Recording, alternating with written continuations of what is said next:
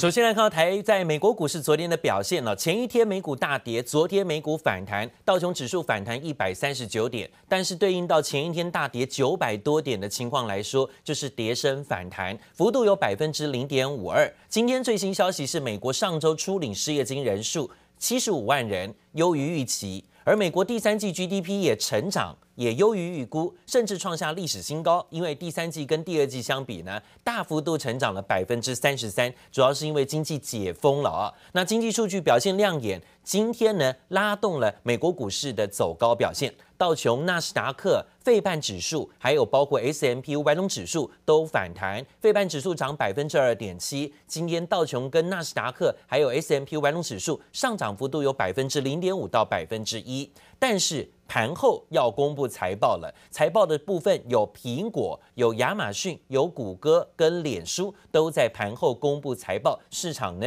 也屏息以待。今天是以科技类股跟晶片类股领涨，带动了美股走高反弹，费半指数涨幅是比较大的。市场关注盘后公布财报的苹果，在盘中是涨了百分之三点七的幅度做收，但是盘后股价却大跌。百分之五啊！看看现在呢，美国的盘后期货盘最新的报价开市，道琼期指大跌一百六十四点，刚刚跌幅一度超过接近两百点，目前下跌幅度百分之零点六，而纳斯达克期指跌幅比较重，超过一百一十六点，幅度百分之一点零二。标普期指下跌二十七点，下跌幅度有百分之零点七五。在美国期货盘现在下跌的幅度是比较大的，原因就在于苹果电脑盘后的报告，苹果盘后大跌百分之五，因为大中华区的营收表现不好，加上了没有提供财测，导致苹果股价盘后下跌百分之五，影响了美国期指的反应。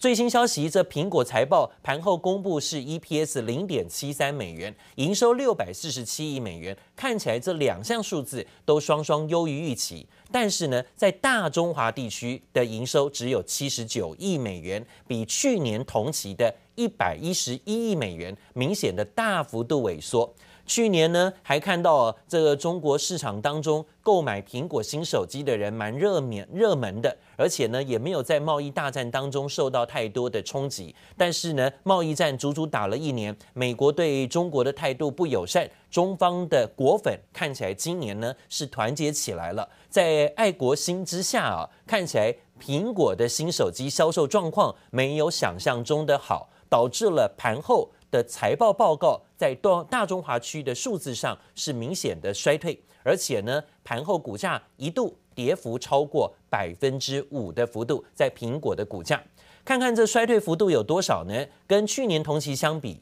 大中华区的销售额下滑了百分之二十八。那看到了，在以收入的部分来看呢，iPhone 的收入在上一季两百六十四亿美元，低于预期的两百七十九亿。跟去年同期相比，跌了百分之二十。而这次苹果不提供本季的财测，代表投资人跟分析师没有办法得知苹果如何看待这一次推出的五 G 手机的销售量。尽管执行长库克说很多因素他都认为 iPhone 十二卖得很好，他很乐观，但是呢，也透露出呢，在今年底啊，还会推出其他的新产品，包括笔电等等。但短期之内呢，难以挽救投资人对于大中华区消费萎缩的冲击跟影响，导致了今天期货盘美股的开市到现在跌势颇重啊。那讲到台股 ADR 的收盘表现，昨天是涨跌互见，台积电涨百分之一点二四，但外资还是调节台积电两万一千张，卖超第一名就是台积电啊，调节卖出第一名。另外联电的部分，昨天做。ADR 收盘下挫，跌百分之一点四四，外资也调节一千四百五十三张。日月光 ADR 收盘涨百分之二点五七，外资也是卖的，卖了六千七百三十七张。因为昨天外资大卖台股一百六十一亿啊，外资卖这么多一百六十一亿，先看买什么。外资逆势加码的个股一样呢，在调节现货一百六十一亿的情况当中，它买进的仍然是反向指标，在做避险，包括台湾五十反一，包括富邦 Face，昨天都大幅度的加码。另外群创还有景硕，还包括力丽、友达、人保跟阳明，这些要记起来。这些是外资呢真的有买的个股啊，外资逆势加码的个股。那另外，对于沪深三百正二，还有包括接口 S M P 黄豆，连续几天都站在买方，这是外资逆势加码的主要指标相关个股，提供给您。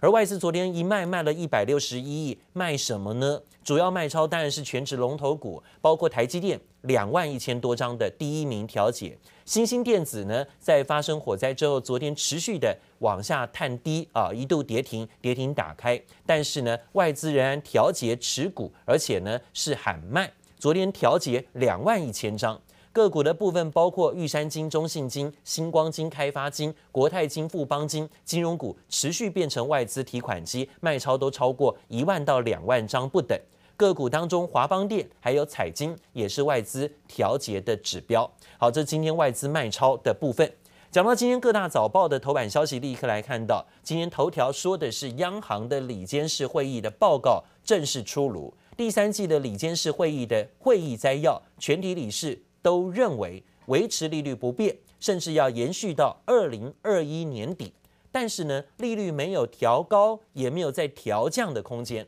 此外呢，也对于啊房地产市场的泡沫危机提出了警讯。央行认为要超前部署才行，因为呢最近台商回流，让房地产的价格不断的狂飙，而且乱飙，房价上涨，预期现在可能会有形成泡沫风险，必要时必须选择性的做出信用管制措施，随时要出手打房。另外呢，第三季的 GDP 成长，经济部长说呢应该会不错的。那昨天公布的第三季经济成长率，今天行政院会表示当中也说到，主计处预估有保二的机会，相信呢会有更好的消息。而经济部长王美花也认为，台湾七到九月内需动能提振，相信第三季的 GDP 会有不错的表现。市场预期主计处会上修第三、第四季甚至全年的 GDP 成长率。而外资呢，出现连续五天却在卖超，在台股身上啊，不断的调节持股。昨天一卖卖了一百六十一亿。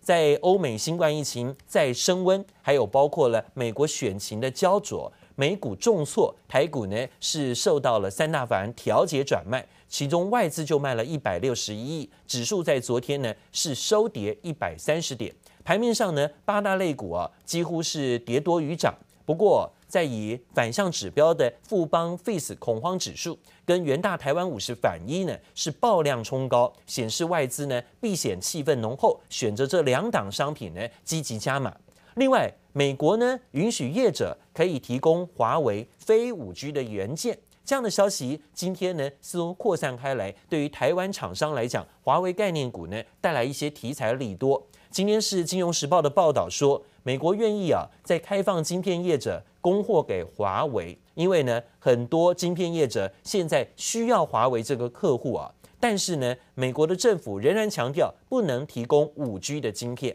分析师认为，这个动作会让华为智慧型手机的事业出现一线生机。市场看好台湾的供应链，包括台积电、联发科、大立光还有稳茂会是受惠的。而联发科今天要举行法说会，也要公布第三季的营运表现。市场认为呢，联发科的获利表现也要看看呢，华为禁令生效前是不是有明显的拉货效能，带动这一次的获利跟挹注表现。而讲到了在今天三星也示警，示警的是什么呢？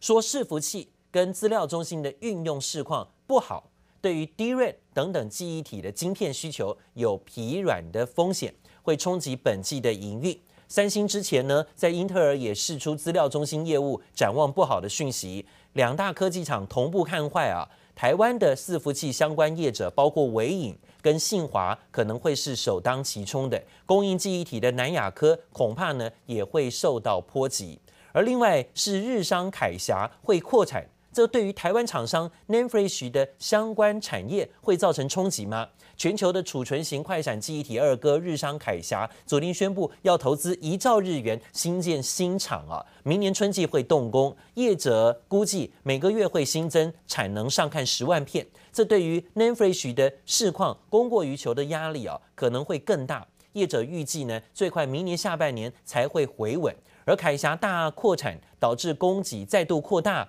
可能会浇熄市场复苏动能，导致价格跌势不止。这对台厂呢来讲啊，会造成影响的，可能有群联跟威刚会受到波及，要注意的。而苹果的软板厂台骏呢，昨天举行了法说会，而提到苹果新机递延拉货。台俊看好的是第四季会有旺季的题材条件，预估第四季的产值会比去年成长百分之十到二十，全年比去年会有双位数的年增率，主要是因为苹果的产品啊递延推出，所以呢可能效应会晚一点，在第四季比较显现。而敦泰的部分则是公布第三季的获利亮眼，明年传出要涨价的消息，说呢在法人圈当中提到第四季的获利会维持高档表现。决议呢，在明年第一季起要调涨啊，产品售价一成左右。法人预期敦泰在上半年、明年的上半年，可望业绩成长。第三季呢，会受惠于啊整机的驱动 IC 出货表现畅旺，推动单季的合并营收计增率会有百分之三十七